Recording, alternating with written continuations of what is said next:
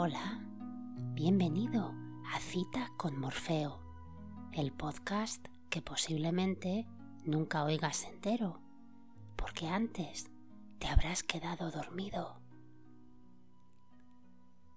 Mi nombre es Teresa y una semana más estoy aquí para hacerte más fácil algo que no siempre lo es, conciliar el sueño. Quedarse dormido incluso después de haber tenido un día intenso y repleto, no siempre es algo inmediato y sencillo. Al contrario, muchas veces cuesta un montón desconectar la mente, aparcar los pensamientos durante unas horas y dejarse llevar por el poder reparador del sueño.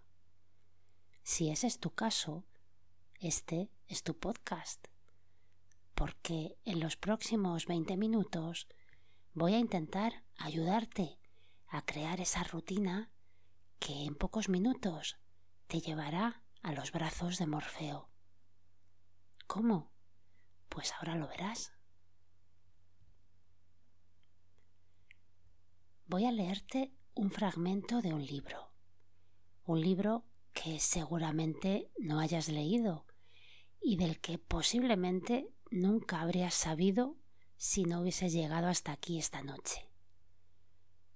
Un libro con bastantes años a sus espaldas y con un contenido y un lenguaje bastante alejado de tus lecturas habituales.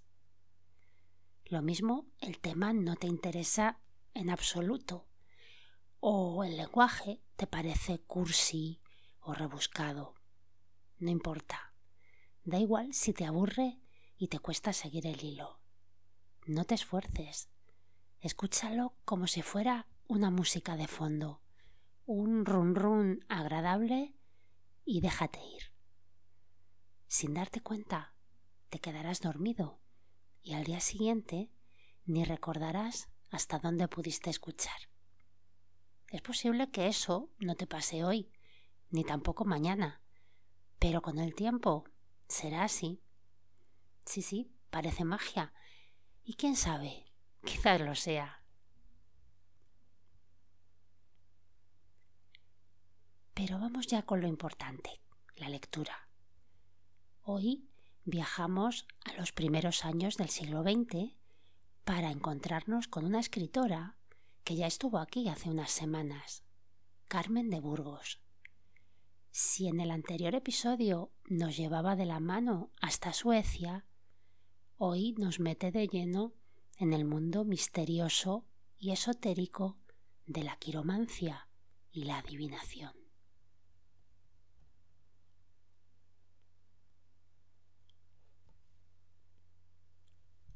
Carmen de Burgos, Colombine. Vademecum femenino. Contiene cuanto puede interesar a las damas, reglas para conducirse en sociedad, cuidados de tocador, arte de la toilette, uso de joyas y adornos, higiene, gimnasia, sports, jales, juegos, etc. Contiene también todo lo que concierne a la mujer en la familia, cuidado de niños y enfermos, dirección de la casa, química doméstica, consejos prácticos, método de corte, confección, labores, nociones de arte, de cultivo de flores y plantas, avicultura, sericultura y toda clase de entretenimientos y curiosidades. Precio una peseta. Prometeo Sociedad Editorial. Germanías 33. Valencia.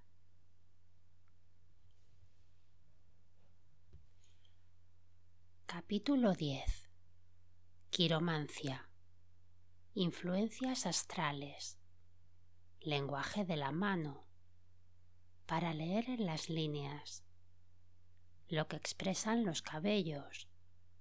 El rostro los ojos, mal de ojo, la nariz, la barba, signos especiales, los números dichosos, el color fatal, el porvenir de los niños.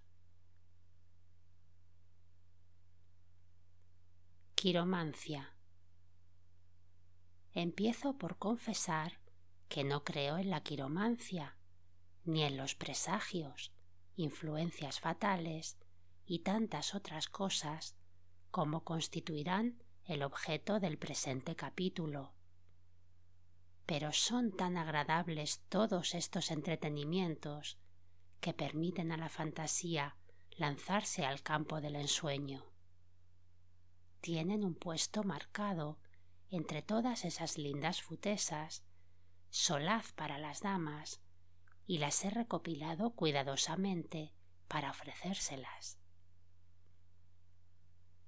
Sin duda que a este deseo de curiosidad inocente se debe la existencia de tanta famosa adivinadora que como Madame de Thebes existen en París, Londres, Roma y todas las grandes ciudades que por su mayor cultura debieran alejarlas.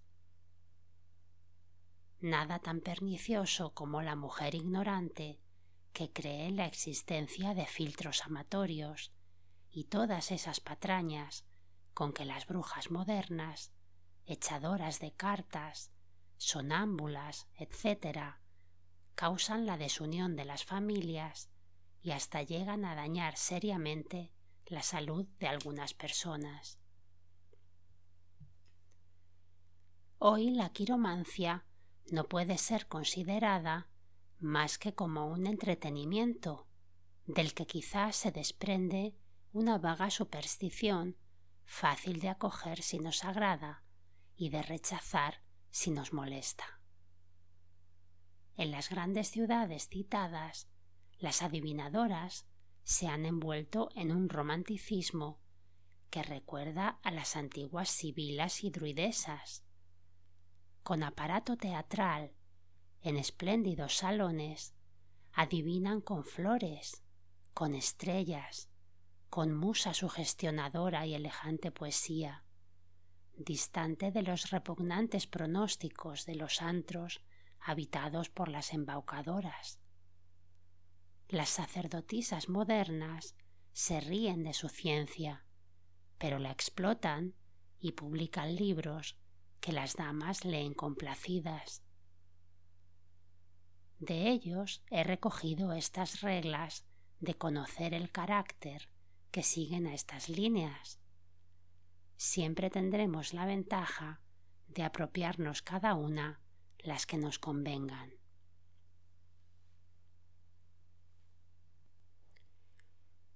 Lenguaje de la mano. La mano puede dar indicaciones sobre los misterios de nuestro carácter los menos sabios no ignoran que el cerebro es el centro de la vida intelectual. De él parten los nervios sensitivos y los nervios motores que se ramifican por el tronco y los miembros para llevar las órdenes a la voluntad. Todos estos movimientos se reflejan en unas especies de polos magnéticos, como los hilos eléctricos se reúnen en una pila. La mano es uno de los puntos donde los movimientos se reflejan. La relación entre el cerebro y la mano es tan íntima que ella ejecuta todo lo que en él germina. El cerebro piensa y la mano escribe veloz sus signos.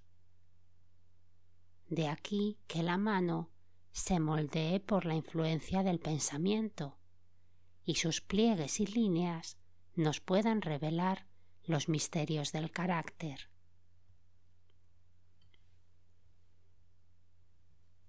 Forma de la mano.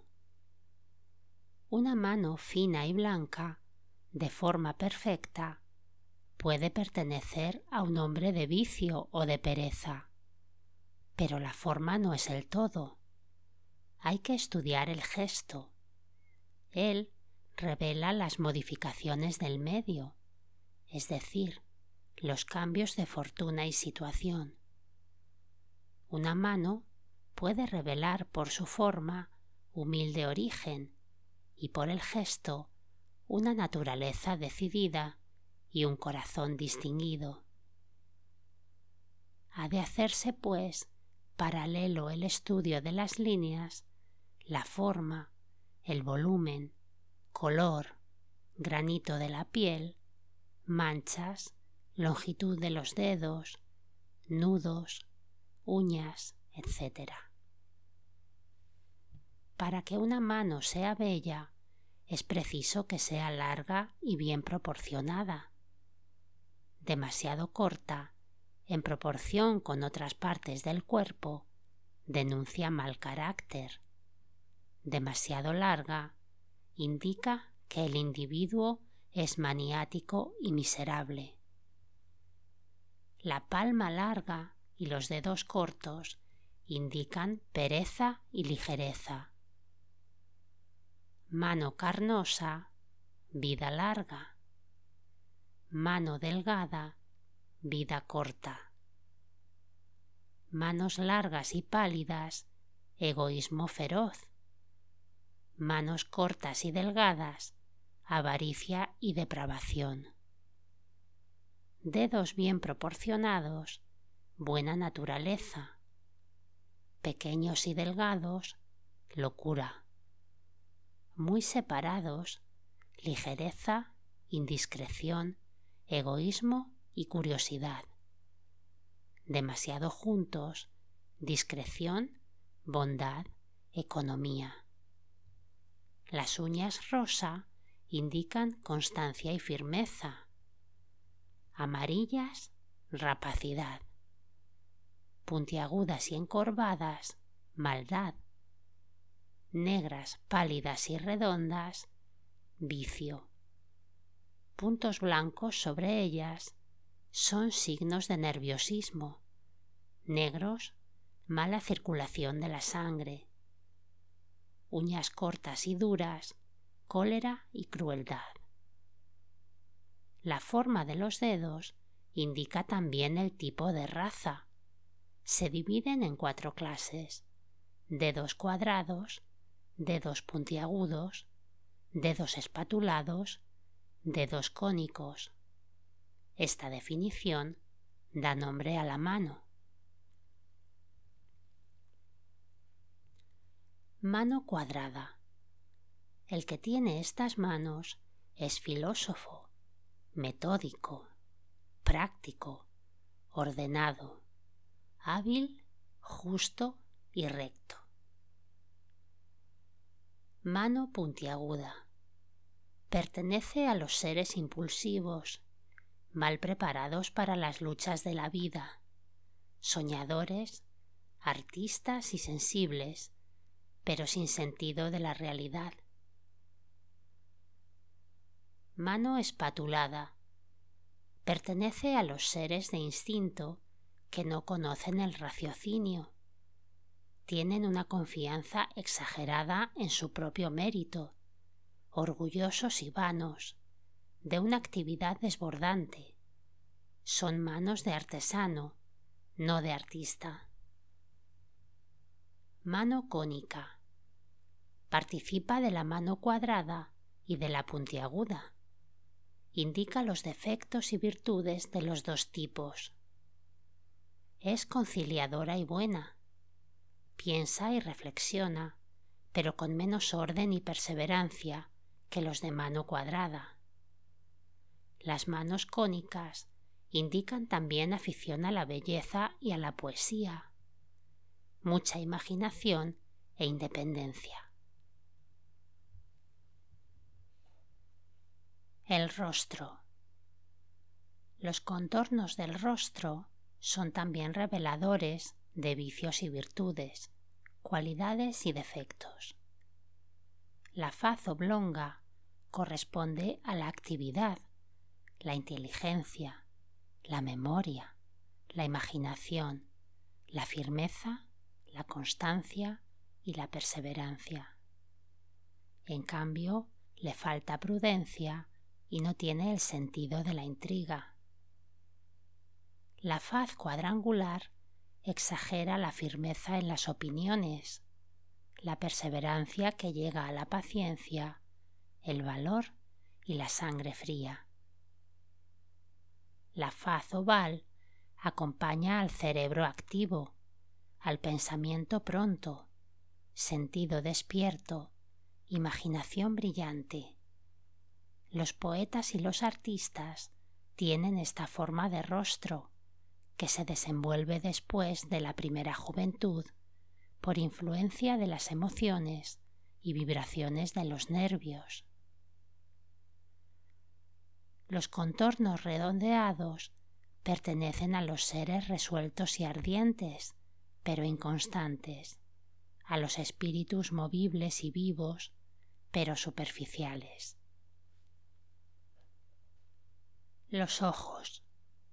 Los ojos son grandes indiscretos, que por sus dimensiones, color y expresión nos lo revelan todo. En tesis general, los ojos sombríos son mucho más expresivos que los ojos claros.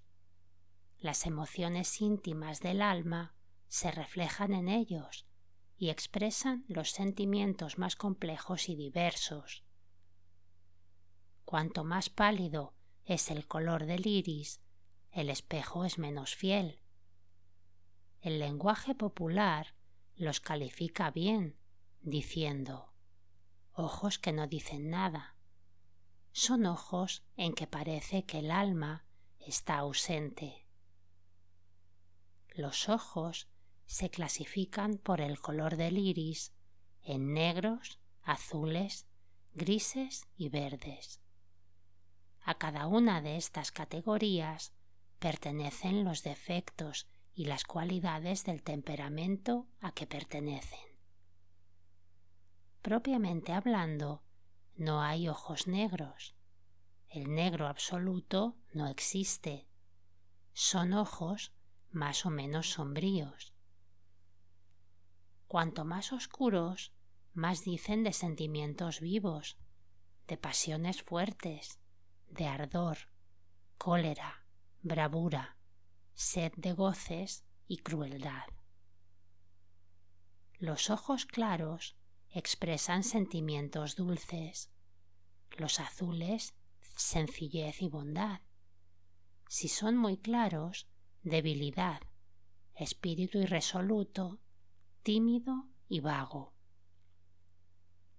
El azul ópalo, mala salud. Los ojos grises significan paciencia, constancia en el trabajo, fuerza moral y malicia pertenecen frecuentemente a los sabios y a los filósofos. Cuando están estriados de rojo, pierden su amable significación. Los ojos verdes revelan la ruindad, la falsedad y la perversidad. Se necesita también tener en cuenta la forma del ojo, la disposición de los párpados y la dirección de la mirada. Los ojos pequeños y vivos revelan un espíritu alerta y profundo, entornados, penetración y finura, hundidos en la órbita, espíritu positivo y sentido práctico e intrigante, a flor de cara, poesía e imaginación. El párpado superior caído indica cinismo e indolencia. Párpados carnosos, franqueza. Transparentes, engaño y malicia. La mirada dormida revela languidez de espíritu, fija energía. La mirada dulce, ternura de corazón y bondad. Inquieta timidez, errante, ligereza. Las cejas influyen del modo siguiente. Si se juntan en el nacimiento de la nariz, denuncian entendimiento, susceptibilidad y a veces celos. Separadas, dulzura de carácter. Finas y de un arco delicado, sentido artístico. Abundancia de cejas indica debilidad de espíritu y equilibrio inestable de las facultades. Mal de ojo. Hay personas acusadas de causar con la mirada enfermedades, desgracias y muertes. Nosotros y los franceses hemos llamado a esto mal de ojo. Los italianos getatura. La superstición ha llegado a tanto que se llevan ciertos objetos para evitar la jetatura. Una uña de gato montada en plata, un cuerno, el coral, el cristal tallado en forma de ojo y otra porción de cosas que generalmente ponen las madres a los hijos pequeños, deseando librarlos del maleficio. Pues hasta aquí por hoy. Si todavía estás escuchando, no te preocupes. Esto, como tantas cosas en la vida, necesita su tiempo. No es algo automático, pero ten por seguro que llegará el día en que te dormirás y no te habrás enterado de que iba el libro. O puede que estés oyendo esto de día porque no necesitas para nada ayuda para dormir. Si es así, espero que te haya entretenido. Si tienes curiosidad por leer más capítulos del libro, lo puedes encontrar y descargártelo enterito de forma legal, por cierto, en un enlace que puedes encontrar en las notas del podcast y también en su blog citaconmorfeo.blogspot.com. Y ahora sí que sí, si quieres, tienes una nueva cita con Morfeo dentro de una semana, el domingo por la noche. Muchísimas gracias por estar ahí, por escuchar y ojalá pases una estupenda semana. Dulces sueños. Chao.